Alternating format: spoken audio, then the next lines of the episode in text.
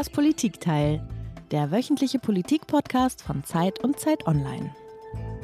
Wir haben selber einen hohen Krankenstand mit einem großen Patientenaufwand und Sie sehen, für eine Kinderstation ist es eigentlich traurig, dass wir nicht mal die fünf Minuten finden für die Deko für Weihnachten, weil einfach die Kinder Priorität haben. Die Infektwelle, wenn die jetzt erst noch richtig anrollt, wie wir es eigentlich zu Anfang des Jahres gewohnt sind, ich glaube, dann hört es irgendwann auf. Dann ähm, schafft man es einfach gar nicht mehr, sich überhaupt noch wirklich hier auch auf dem Bein zu halten und eine Pflege wirklich zu machen, die verantwortungsvoll ist. Wenn wir zu Hause sind und müssten dann her zwecks Fieber, dann wissen wir nicht, ob wir hier auf der Station aufgenommen werden können, weil die Betten reduziert sind. Eliana, wir haben jetzt hier eine besorgte Krankenschwester gehört, eine besorgte Pflegerin und einen besorgten Vater. Was geht dir da durch den Kopf, wenn du das hörst? Ja, ehrlich gesagt, Peter, wenn ich da so zuhöre, dann schaudert es mich. Ich habe ja selber drei Kinder und zum Glück muss ich sagen, bisher hatten wir noch nicht wahnsinnig viel Kontakt mit Kliniken. Aber ich kann mich noch gut erinnern, wie unsere älteste Tochter, da war sie gerade sechs Wochen alt, ins Krankenhaus kam, wir da überstürzt hin mussten, weil sie so eine Darmverschlingung hatte. Und dann ging es wirklich um Minuten oder zehn oder 20 Minuten, sonst wäre es dann einfach auch wirklich gefährlich geworden. Und wenn ich mir vorstelle, dass man damals auf überlastetes Klinikpersonal getroffen wäre oder aber sogar hätte warten müssen auf die Behandlung, dann wird mir wirklich ganz anders. Ja, wenn man das hört, kann man ja froh sein, wenn man Kinder hat, die schon ein bisschen älter sind. Meine sind 16, Zwillinge. Und aus diesem Alter raus, also Gott sei Dank müssen wir uns momentan nicht mit diesen Sachen so direkt auseinandersetzen. Aber wir haben natürlich viel darüber schon gehört und gelesen. Arztpraxen und Kinderkliniken sind extrem überfüllt. Es fehlt bereits an Betten und es fehlt an Pflegepersonal. Und dabei steht ja die eigentliche Erkältungssaison noch bevor. Wir sind ja gerade mal am Anfang. Der Bundesgesundheitsminister Karl Lauterbach hat ja bereits angekündigt, Ärzte und Pflegekräfte aus dem Erwachsenenbereich in die Pädiatrie verlegen zu wollen. Und der Deutsche Pflegerat hat sich jetzt in diesen Tagen auch gemeldet und ein verpflichtendes soziales Gesellschaftsjahr für alle Schulabgänger in Deutschland gefordert, um die größten Lücken zu füllen. Man sieht also, die Not ist groß und die Stimmung ist extrem gereizt. Ja, genau, bitte. Und darüber wollen wir sprechen heute hier im Das Politikteil. Unsere Fragen sind, was sind eigentlich die Ursachen dafür, dass Deutschland gerade bei der gesundheitlichen Versorgung von den Kleinsten, die ja, wenn man so sagen kann, ein bisschen pathetisch unsere Zukunft sind, so besonders versagt? Warum sind eigentlich die Kinderkliniken besonders betroffen, also mehr als andere Kliniken zum Teil? Und ist die von Gesundheitsminister Karl Lauterbach just in dieser Woche vorgestellte Krankenhausreform oder gewissermaßen, er hat ja eigentlich nur Eckdaten vorgestellt, eigentlich die richtige Weichenstellung, um die Qualität im deutschen Gesundheitssystem wieder besser herzustellen? Und er hatte von einer Revolution gesprochen. Peter, du erinnerst dich, gestern war das der Fall und man fragt sich natürlich, ob das wirklich ist, das ist, worauf wir hoffen dürfen. Ja, ob wir Deutsche das mit einer Revolution zu können, ist ja eine andere Frage nochmal. Wir sind auf jeden Fall ganz froh, dass wir einen Gast für uns gewinnen konnten für diese Sendung heute, der einerseits selbst als Kinderarzt ganz nah dran ist am aktuellen Problem und natürlich auch ganz nah dran ist an den Kindern, der aber andererseits auch einen engen Draht in die Gesundheitspolitik hat und um deren Zwänge und Nöte weiß. Aber bevor wir den Gast vorstellen, wollen wir erstmal sagen, wer hier überhaupt am Mikrofon sitzt. Also mein Name ist Peter Dausend und ich bin Hauptstadtkorrespondent bei der Zeit. Und ich sitze hier mit Eliana Grabitz. Ich bin die Politikchefin von Zeit Online, ebenfalls in Berlin. Wir sitzen ja auch in einem Haus, Peter. Ne? Das war ja nicht immer der Fall. Das ist jetzt seit zwei Wochen der Fall. Wir rücken zusammen. Genau. Und jetzt kommt aber die eigentliche Hauptperson. Das ist unser Gast. Das ist Professor Dr. Jörg Dütsch. Er ist Direktor der Klinik und Poliklinik für Kinder- und Jugendmedizin an der Uniklinik Köln. Er ist außerdem seit 2021 Präsident der Deutschen Gesellschaft für Kinder- und Jugendmedizin und war auch, oder er ist es noch, das muss er gleich sagen, Mitglied des Corona-Expertinnenrats der Bundesregierung. Ganz toll, dass Sie da sind, Herr Dötsch. Herzlich willkommen. Ja, vielen Dank. Ich freue mich sehr. Genau, und äh, Herr Dötsch, wie all unsere Gäste haben auch Sie ein Geräusch mitgebracht, was uns zum Thema der heutigen Sendung hinführt. Welches ist das denn?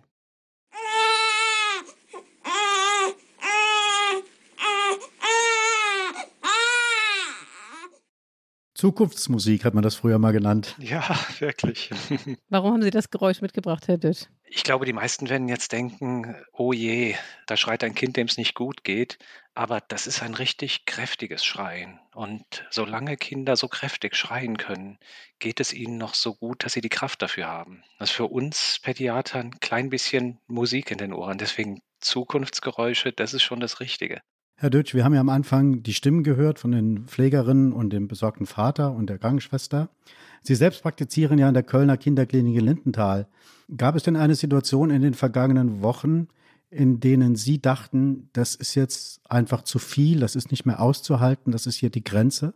Wir sind im Moment die ganze Zeit an der Grenze letztlich der Leistungsfähigkeit, auch gerade der Mitarbeiterinnen und Mitarbeiter. Das ist eine unglaublich belastende Situation und gleichzeitig ist es auch eine Erfahrung von Solidarität, die hier stattfindet.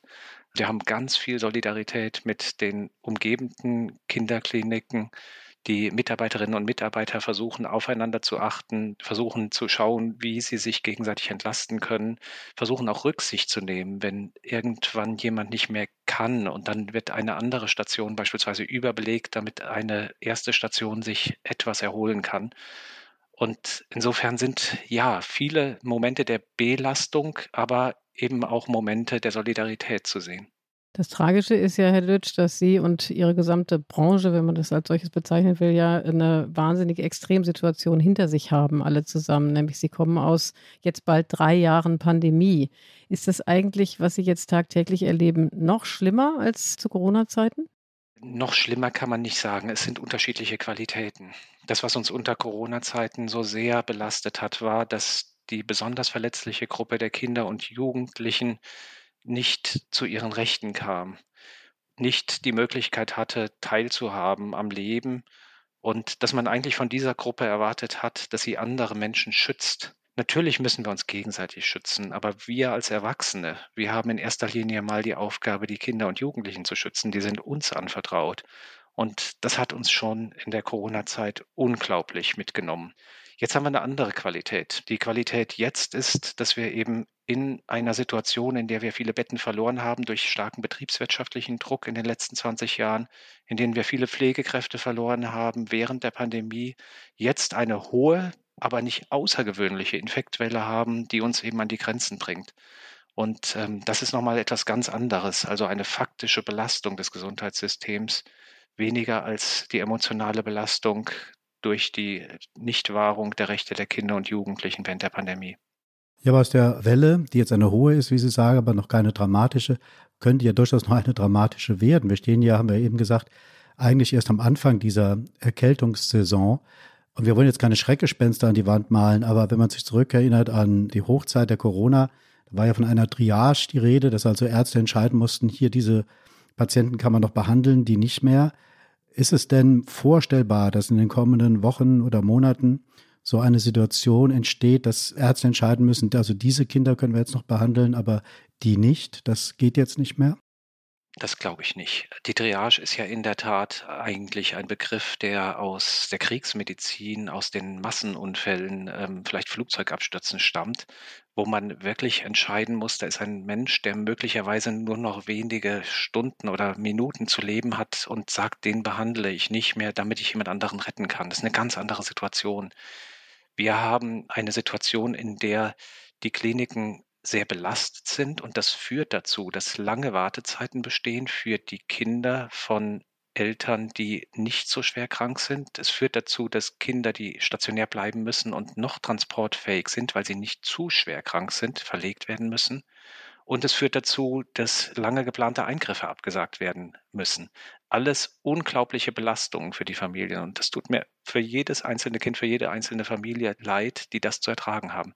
Aber gleichzeitig, und das ist ganz wichtig, funktioniert unser System im Hinblick auf das Erkennen von schweren Erkrankungen.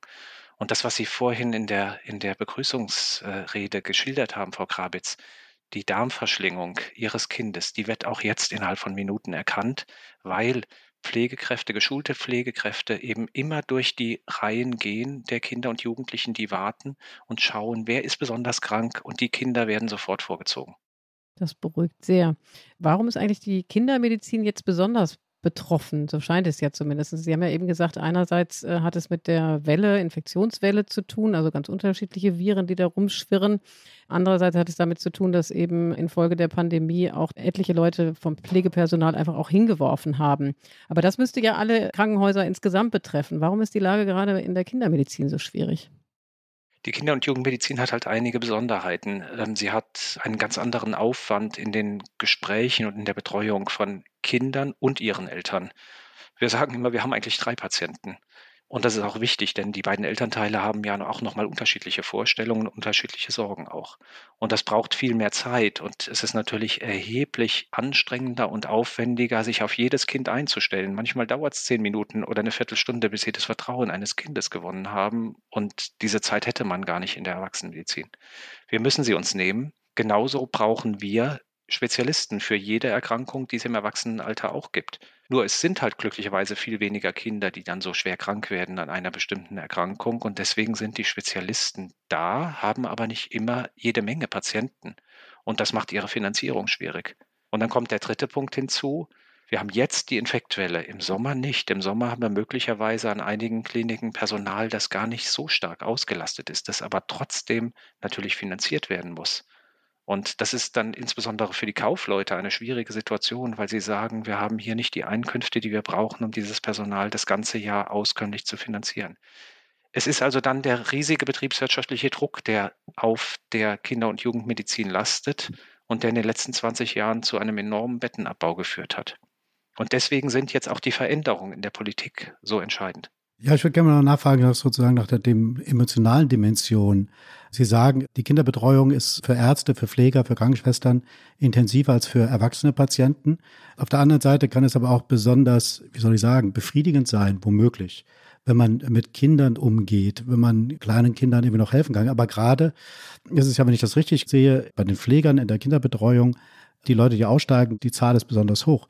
Warum ist das so? Haben Sie dafür eine Erklärung, dass es gerade in diesem Bereich so überdurchschnittlich viele Aussteiger dann gibt? Es gibt natürlich eine Reihe von Faktoren, die zusammenspielen. Ein Punkt, den ich immer wieder höre, ist, dass Pflegekräfte sagen, wenn ich abends nach Hause gehe, nehme ich viel zu viele Sorgen mit. Ich nehme die Sorge mit, dass die Kinder, die ich betreut habe, die ich gesehen habe, nicht richtig versorgt sind. Es gibt Pflegekräfte, die mir sagen, ich rufe dann, bevor ich einschlafe, nochmal an auf der Station und frage, waren die Kinder, die ich heute betreut habe, wirklich ordentlich betreut? Und das ist natürlich eine Situation, die hält man auf Dauer nicht aus es ist wirklich dringend nötig und dringend geboten, dass die Teams so fungieren und so funktionieren, dass sie dem Einzelnen oder der Einzelnen die Möglichkeit geben, dann auch guten Gewissens nach Hause zu gehen und am nächsten Tag auch wieder ausgeruht zur Arbeit erscheinen zu können. Jetzt sind wir ja noch in dieser Notlage, die Sie ja sehr äh, gut illustriert haben.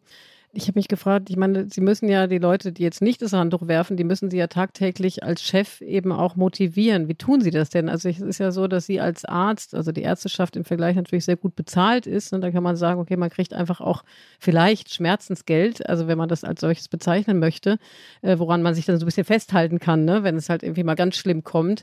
Dieses Instrument hat man ja für das eigene Pflegepersonal eigentlich nicht. Wie gehen Sie damit um? Wie schaffen Sie das? Ja, das Thema Bezahlung ist ein wichtiges. Es ist nicht das Wichtigste in meinen Augen, für die meisten Pflegekräfte zumindest nicht in dem, was ich höre. Andererseits haben wir uns von Seiten der Ärztinnen und Ärzte sehr, sehr stark dafür eingesetzt, dass Pflegepersonal besser bezahlt wird. Das kann ich für unsere Klinik sagen und da sind auch geschlossen die Kliniken dieser Meinung. Ähm, das, äh, das sage ich auch mit einem gewissen Stolz auf meine Kolleginnen und Kollegen, die hier arbeiten im ärztlichen Bereich dass sie sagen, ja, wir wünschen uns jetzt in erster Linie mal, dass die Pflege besser bezahlt wird. Und das sind wichtige Worte. Da ist nicht der Gedanke an das eigene Einkommen, sondern an das der Pflege. Und wir haben glücklicherweise, auch das darf ich hier sagen, wir haben einen Vorstand, der dafür auch offen ist, der das auch hört und der dann eben auch ähm, da, wo es möglich ist, und ich sage gleich, wo die Schwierigkeiten sind, der da, wo es möglich ist, die Dinge auch möglich macht. Und schwierig wird es an der Stelle, wo wir natürlich letztlich etwas haben, was im Prinzip gut ist für unsere Gesellschaft, weil es den sozialen Frieden sichert, nämlich Tarifverträge. Und diese Tarifverträge binden natürlich an gewisse Lohnvorgaben. Und das ist nicht ganz so einfach, das an jeder Stelle dann sofort zu überwinden und sofort das Gehalt so auszurichten, dass es auch sachgerecht ordentlich ist. Das ist ein bisschen unser Problem, das, was wir früher als etwas sehr Positives für unsere Gesellschaft betrachtet haben. Aber ich möchte es nochmal eindeutig betonen, wir Ärztinnen und Ärzte sind sehr, sehr stark dafür, dass Pflegekräfte erheblich besser bezahlt werden, als sie bisher bezahlt werden. Wenn man jetzt mal sich mal umschaut, über Deutschland hinaus, nach Europa oder vielleicht auch über die Grenzen von Europa nochmal hinaus, ist das eigentlich ein deutsches Phänomen, dass wir einen Pflegenotstand haben und so eine vergleichsweise schlechte Bezahlung von Pflegekräften oder ist das eines, das sich international momentan abspielt und zeigt? Ja, wir haben international sehr, sehr, sehr divergierende Pflegeschlüssel beispielsweise. Also Pflegeschlüssel, damit bezeichnet man das Verhältnis zwischen Pflegekraft und Patienten. Und gerade in einer Region, auf die wir etwas gesetzt haben im Hinblick auf die Zuwanderung von Pflegekräften, nämlich die Balkanstaaten, da ist das Verhältnis zwischen Pflegekräften und Patienten deutlich schlechter als bei uns. Deutlich. Und so gibt es viele Länder, in denen das leider so ist, sodass wir insgesamt noch zumindest von den Vorgaben, die wir haben, und die sind ja mittlerweile in eine Verordnung gefasst, eigentlich bessere Verhältnisse haben. Und gerade an den Unikliniken haben sich die Verhältnisse durch neue Tarifverträge noch mal ein Stück verbessert, sodass wir im Prinzip an unser Vorbild diesbezüglich die skandinavischen Länder herankommen könnten im Hinblick auf die geplanten Schlüssel, wenn wir genügend Pflegekräfte denn irgendwann haben. Was die Bezahlung angeht, auch das ist unterschiedlich. Also wir haben natürlich äh, viele Länder in Europa, in denen die Bezahlung insgesamt schlechter ist. Andererseits wäre es und ist es ein großes Ziel, auch genügend Pflegekräften heute zu ermöglichen, dass, wenn sie das denn wollen, auch einen akademischen Gang, eine akademische Karriere durchzuführen und ähnlich wie in den USA beispielsweise auch letztlich ganz klar wissenschaftlich arbeiten zu können und Positionen zu begleiten, die dann auch die Möglichkeit geben, letztlich auch in deutlich höhere Lohngruppen zu kommen. An einer Stelle würde ich gerne mal nachfragen. Sie haben gerade eben gesagt, dass die Bundesrepublik wahrscheinlich gezielt Leute ja auch versucht hat, vom Balkan anzuwerben. Dort ist der Pflegeschlüssel allerdings schlechter als bei uns. Ist das teilweise dann auch ein moralisches Problem, wenn wir in diesen Ländern Pflegekräfte ansprechen? Bei uns wird besser bezahlt, ist die Lebenssituation oftmals auch angenehmer, äh, wenn wir die Leute versuchen, da loszueisen sozusagen. Ja, darüber denken wir oft nach, denn wir denken natürlich heute als ähm, als Kinder- und Jugendgesundheitspersonal, wenn ich das mal so sagen darf, damit nicht nur die Ärzte angesprochen sind. Wir denken sehr viel globaler. Wir, wir sind uns dessen bewusst, dass wir eine, eine globale Pflicht auch haben und ähm, dass wir nicht einfach nur, um unsere eigenen Bedürfnisse zu stillen, letztlich darauf setzen dürfen, dass andere Länder uns zu Hilfe kommen. Das waren Strategien, die letztlich in vielen Jahrhunderten immer wieder angewandt wurden unter unterschiedlichen Vorzeichen. Und ich bin kein Historiker, aber ich habe natürlich als Zeitleser eine gewisse Vorstellung davon, dass da viele Dinge passiert sind, die nicht gut waren. Und ähm, ich finde, das darf sich jetzt nicht wiederholen, dass wir anderen Ländern die Pflegekräfte wegnehmen. Also wir müssen es hier in Deutschland selbst attraktiver machen, dass wir genügend Nachwuchskräfte bekommen. Ja, schauen Sie, wir haben im Moment Pflegekräfte, die im Durchschnitt acht bis neun Jahre in ihrem Beruf arbeiten. Acht bis neun Jahre in ihrem Beruf. Und alle anderen Menschen arbeiten möglicherweise 30 bis 40 Jahre in ihrem Beruf. Und das zeigt, dass es viel stärker darum geht, die Arbeitsbedingungen so zu verändern, dass diese Menschen wieder in ihren Beruf zurückgehen möchten und dass sie sagen, ja, das ist schön. Und es hat mir wirklich auch das Herz gebrochen, als ich die beiden Pflegefachkräfte am Anfang gehört habe, die einem so schönen Beruf, nämlich in dem Kinder gesund werden und in dem Kinder dann wieder lachen, wenn sie nach Hause gehen und nicht weinen, wie wir das jetzt vorhin im Geräusch gehört haben, dass sie diesen Beruf im Moment nicht mehr schön finden. Dahin müssen wir kommen, dass die Menschen, die hochqualifiziert und mit unglaublich viel Interesse an einer guten Versorgung von Kindern, dass die das Gefühl haben, ja, das ist nicht nur der Beruf, den ich gerne machen möchte, für den ich mich entschieden habe, sondern es ist auch der Beruf, der mir die Perspektive gibt, solange es irgendwie geht, in meinem Leben zu betreiben. Ja, und damit sind wir schon mittendrin in dem, Peter, ne, was wir uns vorgenommen hatten für den zweiten Teil dieser Sendung, nämlich nachdem Sie mit uns zusammen hier die Misere einmal aufgezeigt haben, womit Sie tagtäglich zu kämpfen haben, wie die Arbeitsbedingungen sind, wollen wir jetzt im zweiten Teil des Podcasts uns damit beschäftigen, Sie befragen, was eigentlich die Politik tun kann, was die Kliniken tun können, um eben die Weichen so zu stellen, dass dieses Elend ein Ende hat. Ne? Und da spielt natürlich auch die Frage des Pflegepersonals und wie attraktiv sind die Arbeitsbedingungen eine ganz, ganz große Rolle. Da sieht man, was für eine Inkompetenz in diesem Ministerium stattfindet. Das muss man einfach deutlich sagen. Äh, Kinder sind keine kleinen Erwachsenen. Kein äh, Internist wird jetzt auf einmal auf eine Kinderintensivstation gehen und sagen, ich mache jetzt mal hier tolle Medizin. Das kann er gar nicht. Und auch eine Pflegekraft aus der aus der Erwachsenenpflege kann nicht einfach Kinder pflegen. Stellen Sie sich mal vor, Sie haben ein Frühgeborenes mit 600 Gramm Körpergewicht. Wie soll denn da ein Erwachsener, der sich da gar nicht auskennt, eine Erwachsenenpflegekraft, so ein Kind pflegen? Das ist völliger Humbug und äh, wird auch keine Entlastung bringen, zumal natürlich die Station der Erwachsenen auch überlastet sind. Es ist ja nicht so, dass da das Personal rumsteht und Däumchen dreht. Ja, Herr Dütsch, wir haben Jakob Maske gehört. Er ist der Sprecher des Bundesverbands für Kinder- und Jugendärzte.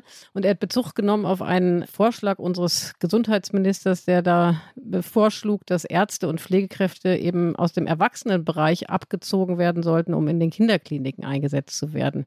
Teilen Sie die harsche Kritik Ihres Kollegen? Ja, Herr Maske hat natürlich in vielem, was er sagt, recht. Andererseits ist es, glaube ich, wichtig, dass man versucht, die Dinge differenziert zu betrachten wenn wir uns vorstellen, dass eine erwachsenen Fachperson, ich wollte das jetzt auch nochmal bewusst so sagen und mich entschuldigen dafür, dass ich vorhin auch Pflegekräfte gesagt habe, weil das ist eigentlich nicht mehr der richtige Ausdruck. Eine Pflegefachperson, die immer nur Erwachsene Patienten behandelt hat, vielleicht ältere Menschen mit Herzinfarkten und ähnlichem. Und wir würden jetzt dieser Frau oder diesem Mann sagen, bitte geh auf die Neugeborenenstation und kümmere dich um die Kinder, die wir vorhin haben schreien gehört. Dann wäre das eine völlig paradoxe Situation, die kann nicht zum Erfolg führen. Es gibt allerdings andererseits etwa 30 Prozent aller Kinder, die operative Eingriffe letztlich über sich ergehen lassen müssen, leider aus bestimmten Gründen, die sich in Erwachsenenkliniken jetzt schon finden in unfallchirurgischen Einrichtungen, in HNO-Kliniken, in Augenkliniken. Und da sind natürlich auch Erwachsenen Pflegefachpersonen, die sich sehr, sehr gut und auch mit viel Erfahrung um diese Kinder kümmern.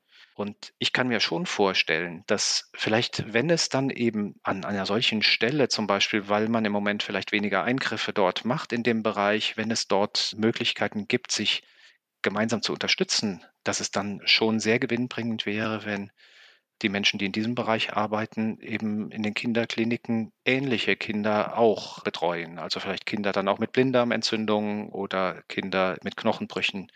Wichtig ist, glaube ich, dass wir bei allen Vorschlägen, die wir machen und die wir auch hören und die auch in der Politik geäußert werden, dass wir nicht versuchen, wenn ich das so sagen darf, den Stein der Weisen überall zu suchen, sondern es wird immer ein Potpourri an Möglichkeiten sein und manche Möglichkeiten helfen vielleicht zu 5 Prozent bei der Lösung des Problems, andere zu 20 Prozent. Aber es wird nicht die eine Lösung geben und es wird vor allen Dingen nie so sein, dass eine Sache auf alles passt. Meine Einschätzung muss ich dort noch bitten, Bezug nehmend auf Herrn Musk und das, was er gesagt hat. Er sprach ja davon, der Minister Lauterbach oder das Ministerium herrsche Inkompetenz. Würden Sie sich diesem Urteil anschließen? Ich habe die Ehre, dass ich mitarbeiten darf in der Regierungskommission zur Reform des Krankenhauswesens, die ja jetzt auch gerade durch den Minister Lauterbach die äh, Reform vorgestellt hat. Und das, was ich erlebe, und ich sage es jetzt auch wirklich mit großem Bewusstsein, ich erlebe hohe Fachkompetenz. Ich erlebe diese hohe Fachkompetenz auch ganz klar beim Minister. Man spricht auf Augenhöhe, man merkt, wie stark er an den Dingen interessiert ist und wie stark er auch in die Dinge involviert ist. Und ich möchte auch mal eins sagen. Diese Regierung ist die erste, die in ihren Koalitionsvertrag reingeschrieben hat, dass es zu einer auskömmlichen Finanzierung von Geburtshilfe, Notfallmedizin und Pädiatrie kommen muss. Und sie hat dann wenige Monate später eine entsprechende Regierungskommission eingesetzt. Und diese Regierung hat es auch. Ich möchte nicht, ich möchte jetzt nicht die Regierung mit allem schützen und allem verteidigen, was sie macht. Aber sie hat vieles für die Kinder getan. Sie hat auch eben in den Corona Rat der Bundesregierung auch zwei Kinder- und Jugendärzte gewählt. Und das sind alles Dinge, die zeigen, dass man es ernst meint mit den Kindern.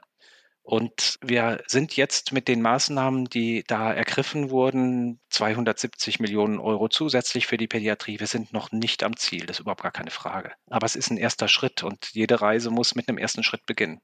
Da haben Sie jetzt dem vielfach gescholtenen Minister Lauterbach ein etwas positiveres, wertschätzendes Zeugnis ausgestellt und haben ja auch zu Recht gesagt, immerhin fasst die Ampel dieses schwierige Thema auch endlich einmal an. Das impliziert, über die letzten Jahrzehnte vermutlich ist nicht viel passiert oder die Weichen wurden sogar falsch gestellt. Und wenn ich mich mal so zurückerinnere, ich bin äh, Baujahr 73, Sie sind, glaube ich, von 1965, wenn ich es richtig gesehen habe. Ich glaube, als wir klein oder jung waren, da habe ich zumindest in dem Gefühl gelebt, dass unser deutsches Gesundheitssystem eigentlich auch vielfach beneidet wurde. Und jetzt sind wir in einer Situation, wo ganz viel schief läuft. Ne? Wir haben ja einiges angerissen den Pflegenotstand, die überlasteten Kliniken, dass eben 40 Prozent der Kliniken eben auch vor der Zahlungsunfähigkeit stehen. Sie haben eben selber diese Zahl genannt, die ich noch nie gehört hatte, dass die Verweildauer der Pflegekräfte eigentlich nur sieben bis neun Jahre in ihrem Beruf beträgt, was ich finde wirklich eine dramatische Zahl ist. Was ist denn da eigentlich passiert, dass wir heute so schlecht dastehen? Ja, das ist eine gute Frage, über die wir uns natürlich viel Gedanken machen auch.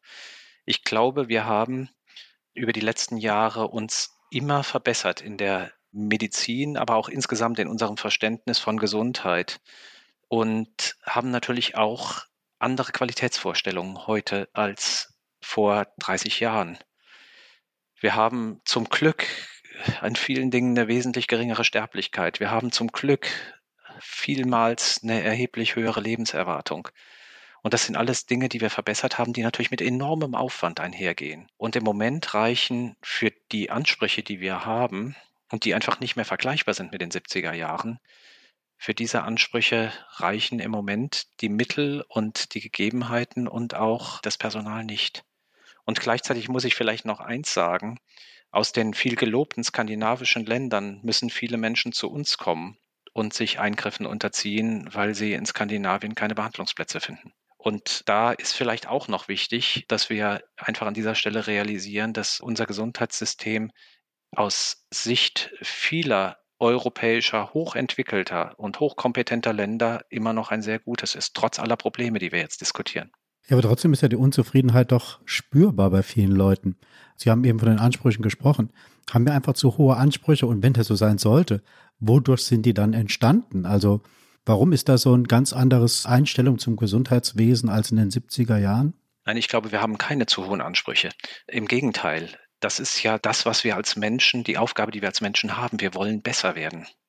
Wir wollen besser werden im Hinblick auf unsere Klimabilanz, wir wollen besser werden im Hinblick auf unser Zusammenleben und wir wollen besser werden im Hinblick auf unsere Gesundheit. Und deswegen sind zu Recht mit dem medizinischen Fortschritt und dem gesellschaftlichen Fortschritt die Ansprüche auch gestiegen. Wir sind jetzt eben an einem Punkt angelangt, an dem wir das, was möglich ist, nicht mehr ganz so leicht umsetzen können, wie es eben früher der Fall war. Aber keiner möchte zurück in die 70er Jahre oder davor. Ich erinnere mich noch dran, das ist nicht so lange her, dass im Ruhrgebiet Menschen gestorben sind, weil die Luft so dreckig war dass wir letztlich Unendliches an Problemen im Hinblick auf berufsbedingte Erkrankungen hatten, also auch im Ruhrgebiet und anderswo. Ich erinnere mich noch gut daran, dass wir Kinder hatten, die gestorben sind an Erkrankungen, die heute wirklich gut behandelt werden können. Und das ist zu meiner Zeit, zu meiner praktischen Zeit alles geschehen. Und diese riesigen Fortschritte, die brauchen eben auch entsprechende Kapazitäten. Und das ist halt immer so, wenn man eine Erwartung hat, und diese Erwartung wird nicht erfüllt, wird man unzufrieden. Wenn wir 1970 keine großen Erwartungen hatten, dann waren die schnell zu erfüllen und wir waren nicht unzufrieden. Heute haben wir höhere Erwartungen und die können wir eben teilweise nicht erfüllen. Und trotzdem ist ja immer viel die Rede auch und äh, sicherlich auch zu Recht die Debatte darüber, äh, über die Fehlanreize im Gesundheitssystem. Ja, ich möchte da an dieser Stelle verweisen auf das Instrument der Fallkostenpauschale, die ja in aller Munde ist in diesen Tagen, auch mit Blick auf die Eckpunkte der Reform, die jetzt äh, durch die Kommission erarbeitet wurden. Und die wurde, wie wir jetzt hier oder wie der Vorbereitung festgestellt haben, vor 20 Jahren bereits eingeführt. Und um das nochmal äh, vereinfacht zu erklären, die beruht darauf, dass Krankenhäuser mehr verdienen, wenn sie mehr Fälle bearbeiten und vor allem, wenn mehr operiert wird. Das heißt also, Ärzte und Pfleger arbeiten wie im Hamsterrad und verdienen dann idealerweise mehr und können ihren Gewinn maximieren. Sie können mir gleich widersprechen. Ich versuche das jetzt mal auf meine Art und Weise, das so auszudrücken. So, und ähm, für den Erfolg einer Behandlung, das wissen wir selber, das haben Sie auch sehr anschaulich gemacht in dem, was Sie im ersten Teil erzählt haben, braucht es aber auch Zeit. Ne? Zeit, um mit den Angehörigen zu sprechen, um mit den Patienten und Patientinnen zu sprechen. Und dieser Faktor kommt eigentlich total zu kurz da mal einfach die Frage, wie kann es denn eigentlich gewesen sein, dass vor 20 Jahren dieses Instrument eingeführt wurde? Weil das wusste man doch auch damals. Und da hat ja, glaube ich, meines Wissens der Minister Lauterbach, damals natürlich nicht Minister, aber hat da eben auch schon mit am Tisch gesessen. Und der müsste es als Arzt doch besser wissen. Ja, also das ist völlig richtig. Dieses System hat uns auf den falschen Weg geführt. Da bin, sind wir völlig einer Meinung. Warum? weil sie im Prinzip ihre gesamten Kosten und auch die sogenannten Vorhaltekosten, Vorhaltekosten sind die Kosten, die entstehen, ob sie Patienten behandeln oder nicht, nur über fallbezogene Leistung erbracht werden. Und das hat natürlich ein Riesenproblem. Die Vorhaltekosten steigen. Also Sie müssen gewisse Strukturen einfach haben. Notfallstrukturen. Der Pädiatrie haben wir gerade darüber gesprochen, Spezialisten. Und das, haben, das ist auch woanders. Und wenn Sie das nur schaffen, diese Kosten zu finanzieren, indem sie immer mehr Fälle sehen, dann ist das natürlich völlig klar. Dann muss das in die falsche Richtung führen. Und das ist natürlich auch der Grund, warum jetzt die Regierungskommission vorschlägt, von diesem System abzurücken. Und das ist das, was Sie vorhin in der Einleitung als, als Revolution bezeichnet haben. Ich sage vielleicht auch noch gleich was dazu, weil die deutschen Revolutionen sind ja immer anders als die anderen Revolutionen. Die sind ja weniger blutig. Und das wird hoffentlich auch hier der Fall sein, obwohl wir natürlich auch Chirurgen mit am Tisch haben. Okay, weniger blutig, aber doch effektiv in ihrer Wirkung. Ich dachte, Sie wollten bei der Wirkung nachbessern. ich bin da, genau, jetzt muss ich aufpassen, dass ich mich nicht verzettle. Nein, was ich sagen wollte, ist in der Tat, dieses Anreizsystem ist dann irgendwann fehlerhaft geworden durch die Problematik im Hinblick auf die Vorhaltekosten. Und deswegen ist es jetzt wesentlich, es zu reformieren, dass nur noch ein Teil über fallbezogene Kosten finanziert wird und ein Teil über die Finanzierung von Vorhaltekosten. Und damit geht der Anreiz, besonders viele Patienten zu sehen, um die eigenen Vorhaltekosten decken zu können, verloren. Und das ist die Hoffnung, die wir jetzt verbinden mit der neuen Reform, dass es letztlich zu weniger Bestreben der Kliniken kommen muss, hohe Fallzahlen zu erzielen. Ja, aber ein Grund, das damals, als es damals eingeführt wurde, war ja auch zu sagen, für eine Blinddarm-OP braucht man nicht so viel Fachkompetenz wie jetzt für eine Transplantation einer Lunge, sage ich jetzt mal. Ein deutlich schwierigerer Eingriff und dass die dann auch sehr unterschiedlich abgerechnet werden, je nach Fall halt, macht doch eigentlich Sinn. Also der Grundgedanke war doch schon sehr richtig. Ich habe noch nicht so ganz verstanden, was an diesem Gedanken dann falsch war. Also es war im Prinzip eine gute Überlegung, in der Tat, weil man noch einen zweiten Zweck damit verfolgt hat, nämlich man hat auch gesagt, wenn wir jetzt einen Patienten mit einer Blinddarmoperation haben, der hat man dann vorher vielleicht 500 Mark dafür bezahlt pro Tag. Dann hat natürlich eine Klinik auch gesagt, na, dann lassen wir den fünf Tage bei uns. Das ist besser als zwei Tage, dann kriegen wir 2500 Mark dafür. Und das hat man natürlich auch erkannt gehabt. Dann hat man gesagt, wir wollen die Kliniken belohnen, die die Patienten schneller und effektiver behandeln und deswegen bekommen alle das gleiche Geld für diese Blinddarmoperation. Und der Gedanke ist im Prinzip gut. Er hat, wie gesagt, nur einen Schönheitsfehler gehabt, dass man die Vorhaltekosten vergessen hat. Und deswegen gehen wir jetzt auch in dem Vorschlag der Regierungskommission nicht dazu über zu sagen, wir schaffen komplett das DRG-System ab, sondern, und deswegen ist es auch keine Revolution in meinen Augen, sondern wir behalten das DRG-System in Teilen bei und ergänzen es um die Vorhaltekomponente. Und damit ist die Hoffnung eben, dass wir diesen Webfehler, den man damals vielleicht nicht in der Form vorhersagen konnte, dass wir diesen Webfehler korrigieren. Was macht sich so sicher, dass sich das nicht wiederholt? Dass man praktisch, um einen Fehler abzuschaffen, auf lange Strecke oder auf Mittelstrecke betrachtet, einen zweiten Fehler implantiert. Ist die Gefahr jetzt nicht auch da bei dieser Regelung, die jetzt kommt? Die Gefahr ist immer da. Also das wissen wir ja auch, das Gesundheitssystem ist nicht was ganz Einfaches und ist nichts Statisches den Fachkräftemangel, über den wir gesprochen haben, den haben wir ja auch nicht so vorhergesehen, wie er uns jetzt trifft. Und deswegen werden wir immer reagieren müssen. Und wer weiß, vielleicht ist es in fünf Jahren nochmal neue Herausforderungen, die uns wieder zeigen, dass die jetzige Reform nicht ausreichend ist oder vielleicht auch nicht den Punkt getroffen hat. Ich glaube, das ist auch was ganz Wichtiges. Wir sollten jetzt nicht davon ausgehen, dass wir gerade etwas für die nächsten 20 Jahre geschaffen haben, sondern wir sollten davon ausgehen, dass hier ein Vorschlag aufgrund der aktuellen Ist-Situation gemacht wird, die einen Fehler korrigiert, nämlich den der fehlenden Vorhaltekosten und des Mengenanreizes. Ob das dann alle Probleme löst, da bin ich sicher, dass es nicht der Fall ist. Aber es ist ein Schritt in die richtige Richtung. Und wie vorhin schon gesagt, es muss immer mit dem ersten Schritt anfangen. Ich muss jetzt trotzdem nochmal nachfragen, weil das hört sich alles so logisch an, wie Sie das sagen und trotzdem bin ich nicht ganz mitgekommen. Sie haben gesagt, das System wird sich nicht ganz verabschieden von den Fallkostenpauschalen, aber es wird ergänzt um eben dieses Kriterium der Vorhaltekosten. Das heißt, wenn ich das jetzt auf die Situation der Kinderkliniken übertrage, dann würden Kinderkliniken eine höhere Vorhaltekosten bekommen als andere Kliniken. Habe ich das richtig verstanden? Einfach weil dort mehr Zeit gebraucht wird? Genau, das ist jetzt noch ein besonderer Punkt dieses Finanzierungskonzepts. Es gibt einen sehr kleinen, aber sehr feinen Paragraphen, der ganz wichtig ist, der nämlich zum Ausdruck bringt, das, was wir in der Pandemie gelernt haben, dass Kinder eine besonders vulnerable Gruppe sind, die auch einen besonderen Aufwand haben. Und dass deswegen ein Sonderfonds für die Betreuung von Kindern und Jugendlichen im operativen und auch im konservativen Bereich eingerichtet werden soll. Und dieser soll mit bis zu 20 Prozent, wobei wir 20 Prozent wirklich für den realistischen Wert halten von Seiten der Fachgesellschaft, mit 20 Prozent letztlich über die bisherigen Kosten aufgestockt werden, sodass die Kinder- und Jugendmedizin dann am Ende sozusagen gemessen an dem heutigen Finanzierungsstand etwa 120 Prozent haben würde.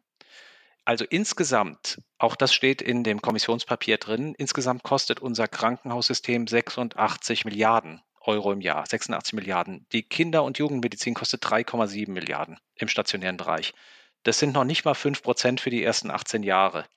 Und deswegen sind wir der Meinung, dass letztlich ähm, die Mehrkosten, die 20 Prozent auf die 3,7 Milliarden, die es im Moment wären, dass das durchaus erträglich ist, wenn die Solidargemeinschaft und letztlich die Gesellschaft, denn es ist auch ein Moment der Daseinsvorsorge, sich dafür entscheidet, Kindern und Jugendlichen als besonders vulnerable Gruppen ein bisschen mehr unter die Arme zu greifen. Jetzt haben Sie, glaube ich, schon meine Frage beantwortet, die ich hatte, aber nicht in der Art und Weise, wie ich sie mir erhofft hatte, weil ich habe nämlich gelesen in der Vorbereitung, dass Herr Lauterbach versprochen hat, was sich ja geradezu dreamlike anhört, dass es eben nicht mehr Geld im System geben soll, sondern dass das eben nur anders verteilt werden soll. Aber wenn ich Sie jetzt richtig verstehe, stimmt das so ganz nicht. Ne? Also wir brauchen schon mehr, was ja völlig in Ordnung wäre, nur damit wir da einmal Klarheit haben. Ja, also in dem Entwurf steht drin, es soll einen Sonderfonds geben. Wie der genau letztlich gespeist wird, das ist da nicht beschrieben. Aber es ist so, dass, sagen wir mal, ganz generell gesehen, die, es bei den 86 Milliarden bleiben soll.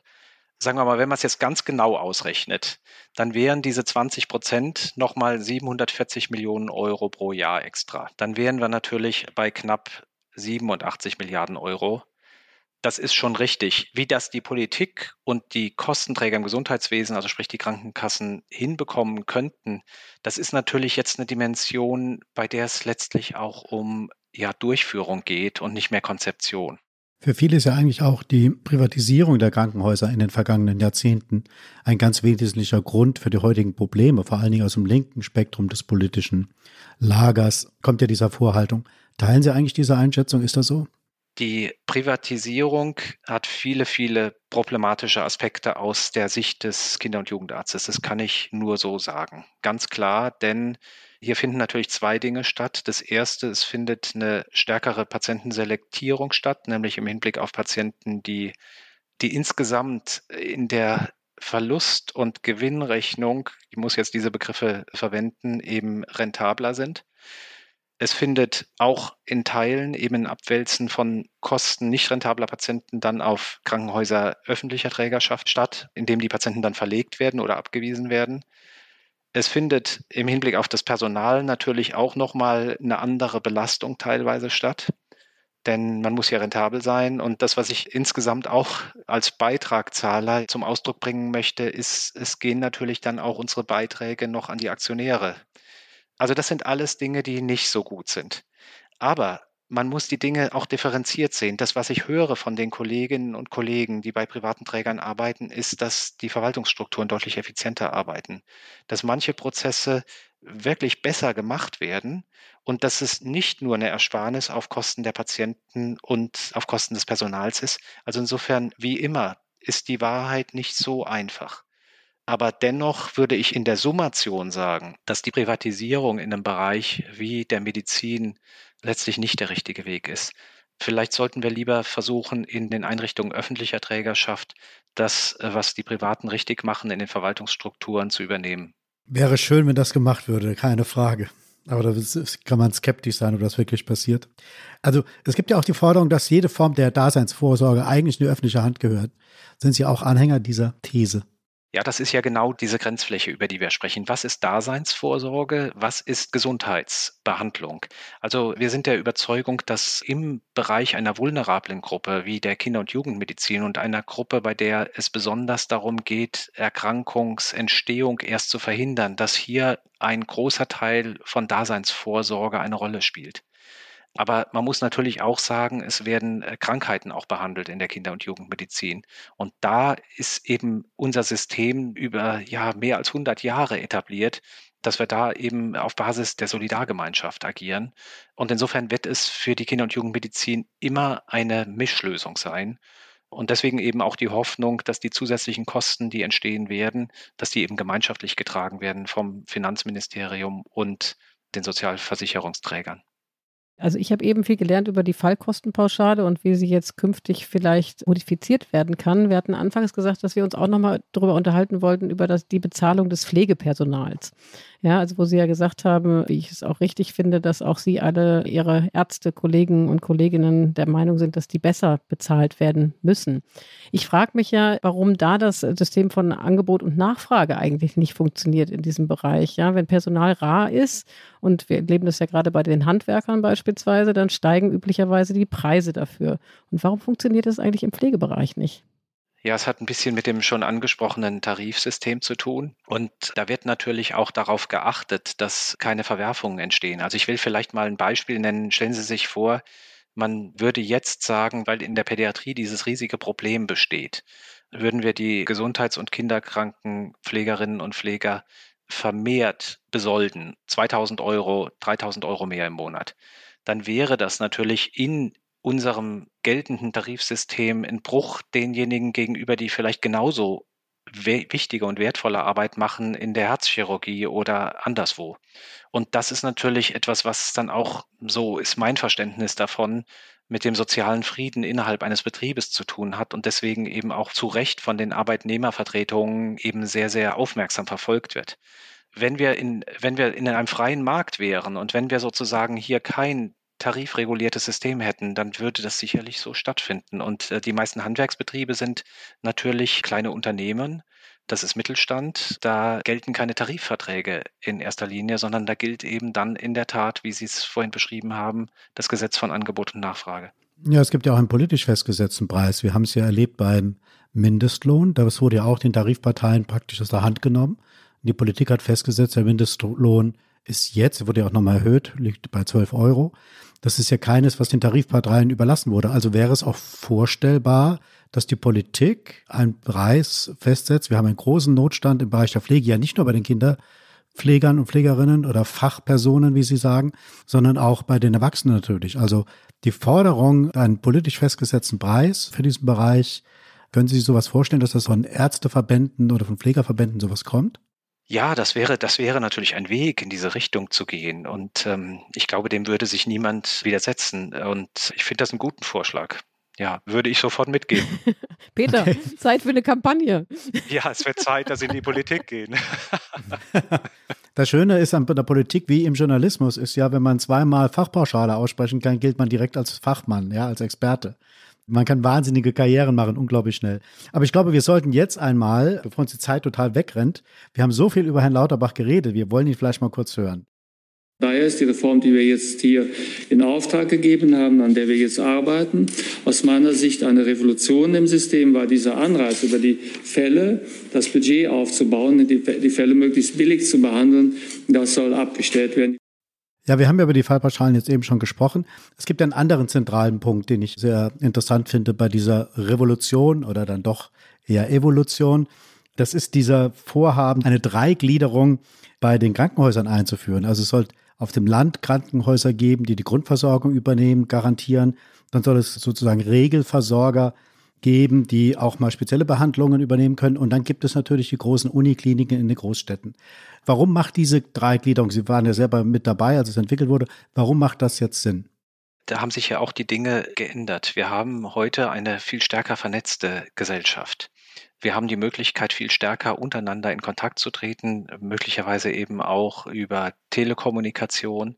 Und wenn wir jetzt das Ziel haben, dass wir die Bevölkerung überall erreichen können und ihnen überall eine gute Versorgung zukommen zu lassen, dann muss das nicht mehr wie in der Vergangenheit so sein, dass wir direkt vor Ort immer die maximale Versorgung anbieten, sondern das kann dann durchaus so sein, dass wir eben einige Zentren dieser Maximalversorger zu haben. Das wird ja nochmal quasi detailliert durch diese sogenannten Leistungsgruppen, also Spezialistengruppen.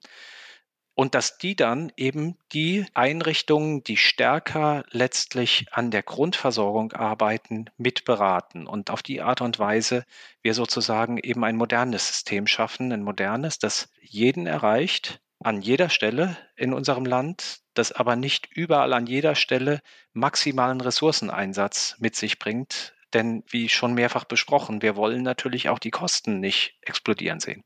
Jetzt haben Sie die Reformer, die Eckpunkte eigentlich sehr positiv dargestellt. Ne? Also was ja auch kein Wunder ist, weil Sie waren ja auch der Kommission. Insofern ist das nicht weiter verwunderlich.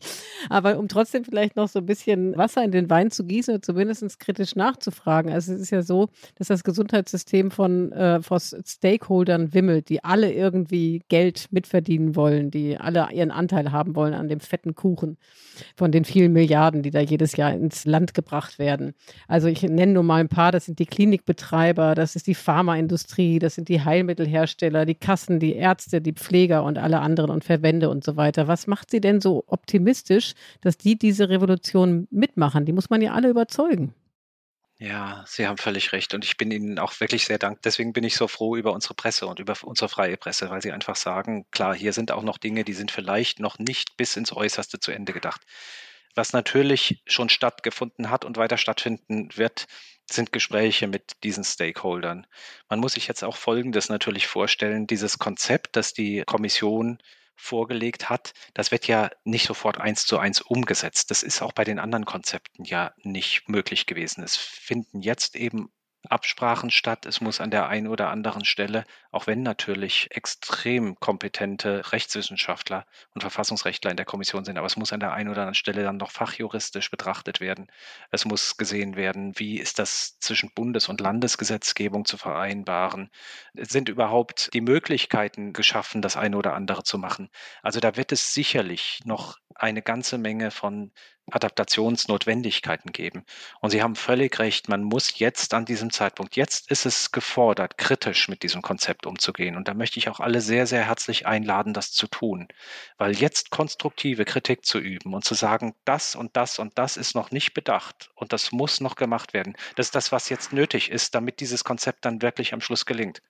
Ich würde jetzt gern zum Schluss noch einmal den Bogen schließen und fragen, ob all das, was jetzt geplant ist, ich meine, das sind ja Reformen, Revolutionen, die einfach noch lange dauern. Insofern ist es keine Revolution, weil das passiert nicht jetzt auf gleich, sondern das wird halt eben jetzt in ganz langen Entscheidungsprozessen dann irgendwann ein Ergebnis zeitigen. Sie sind aber jetzt in einer akuten Notlage. Das heißt, wie zuversichtlich sind Sie denn eigentlich, dass das, was jetzt auf dem Tisch liegt, Ihnen hilft? Man muss dazu sagen, dass ja auch noch von dem Minister ein Hilfsprogramm für die nächsten zwei Jahre ausgelobt wurde, was speziell den Kinderkliniken zugutekommen soll. Aber wenn Sie vielleicht zum Schluss einfach nochmal eine Einschätzung geben können, wie optimistisch Sie sind, dass Sie jetzt auch mittelfristig aus dieser akuten, schrecklichen Lage rauskommen wenn wir das nochmal differenzieren, wir haben natürlich kurzfristige Aspekte, die wir jetzt betrachten wollen, bei denen ich viel Solidarität erlebe. Wir haben über den Einsatz von Erwachsenenpflegepersonen gesprochen, das will ich jetzt nicht nochmal vertiefen, aber zum Beispiel der Rettungsdienst unterstützt uns jetzt schon sehr,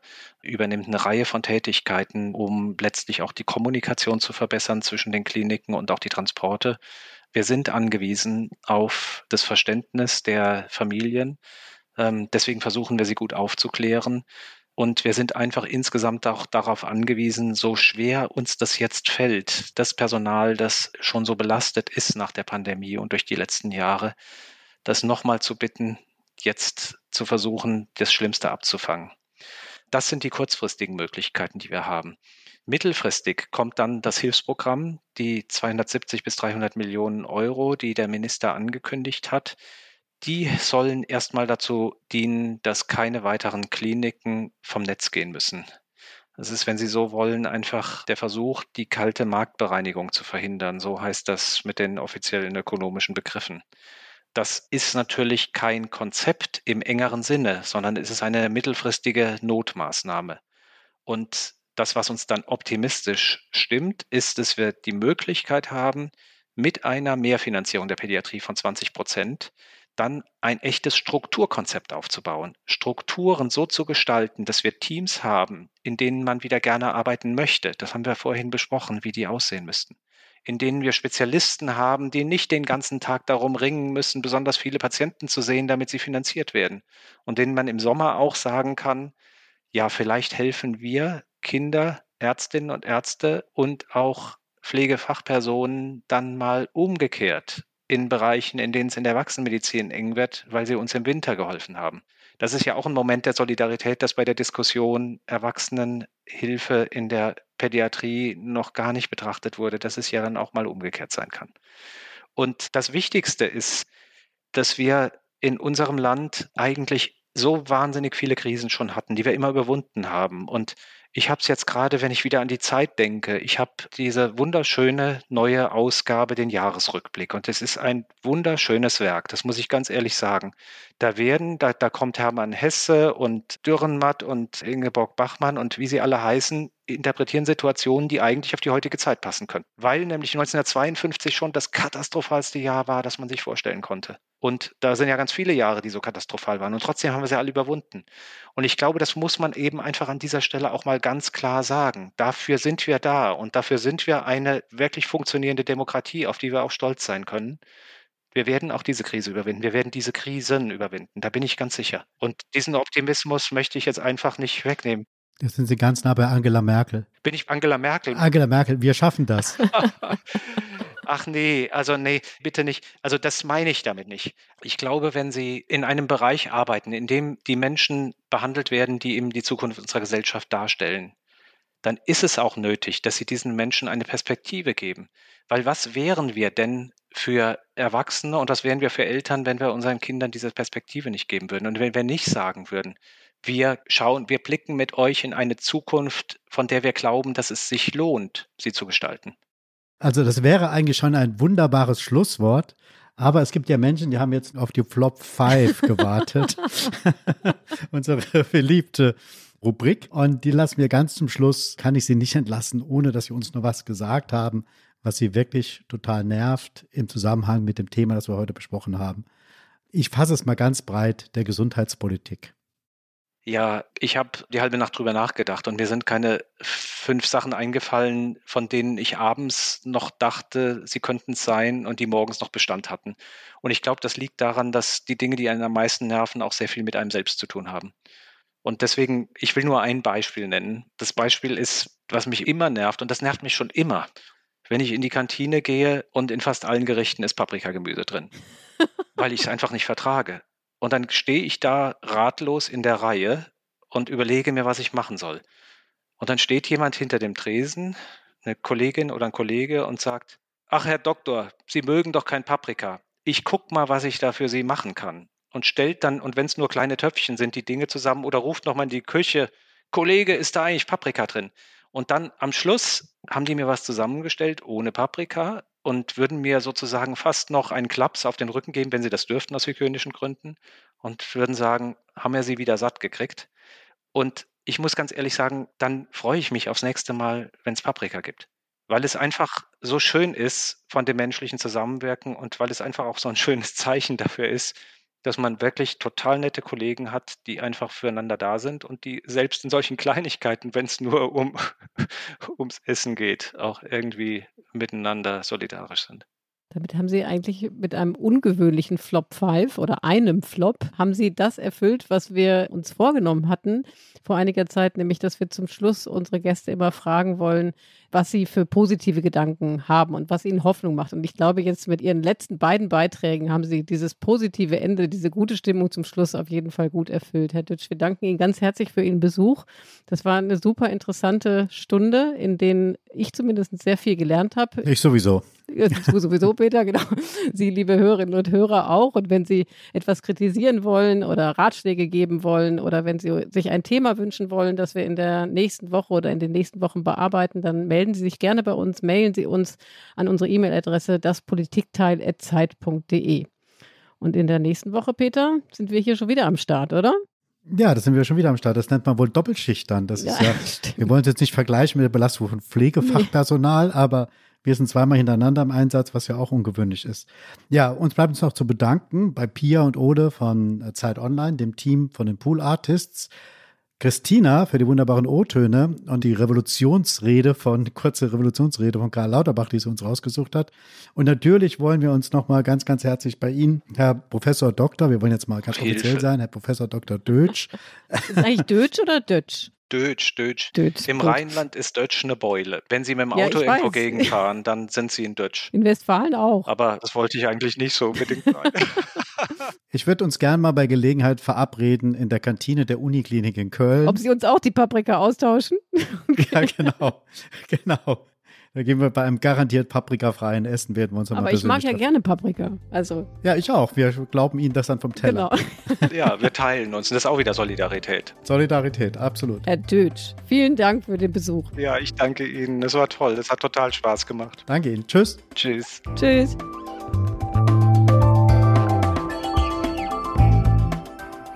Das Politikteil ist ein Podcast von Zeit und Zeit Online, produziert von poolartists.de.